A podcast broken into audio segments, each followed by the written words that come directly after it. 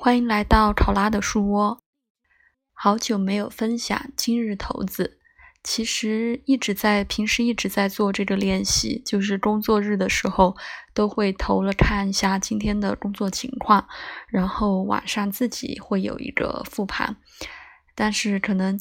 也是自己没有好好思考和琢磨，就是有一些体会没有及时的和大家分享。那今天呢，有一组骰子是投出来就比较有感觉的，然后嗯，也对应了今天的一些事情，所以想和大家分享一下啊，那就是水星处女座时宫。呃，其实今天早上刚投出这一组的时候，我自己就嗯觉得很有意思，因为本身就知道今天下午会有两个会嘛。然后会上的议题都会特别多，每个会都基本上有十来个议题啊，那基本上就是呃说一个过一个，说一个过一个这样的感觉，就很像处女座的这种感觉，就是点很多，呃有很多的细节，然后是一个程序里面的啊，就是像会议的议题这种感觉的，就是一二三四五六，一二三四五六，然后过完就过。这样的感觉，然后呢，又是水星，水星就是我们信息的这个角度。那很多很细节的这种信息在什么地方体现呢？在大家的公共认知方面，就是时宫是我们大家都看得到的地方，那就是很对应开会的这个场合，就开会大家都坐到一起，然后。啊，就对着这些议题在一个一个的过，然后讲的都是一些呃跟信息相关的，就是这个议题的一些内容啊什么的，所以就还挺对应啊这组投资的。那其实可能我们投投资的时候，也可以呃，就像方丈老师上课讲的，也可以对应到我们的星盘上的配置看一下。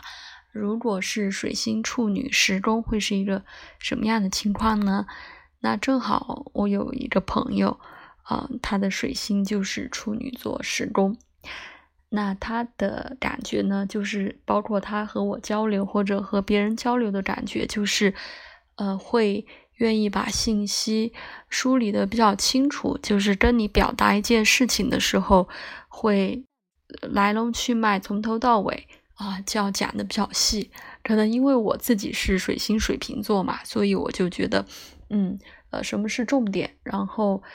呃，可能这样讲的话，别人就清楚了，然后有自按自己的逻辑来跟别人沟通，所以可能有时候会比较跳跃，有时候会比较简略，有时候又会比较繁杂。但是水星处女呢，她就是会顾及到每这件事情的每一个点。就是他在表达的时候也会说到每一个点，那特别是在时宫，可能就是尤其是他跟呃呃台面上的这种交往，或者是呃跟同事就跟朋友交流的时候，就会充分的体现这样的感觉。那嗯，水星处女座时宫啊，今天大概分享的就是这样。嗯，你有没有这样的配置？你的水星是不是处女座呢？啊，如果正好是水星处女座，正好是水星处女座时宫，也欢迎来分享一下。或者是平时有没有投到过这样一组投资，也欢迎来分享。那就这样喽，感谢你的收听，拜拜。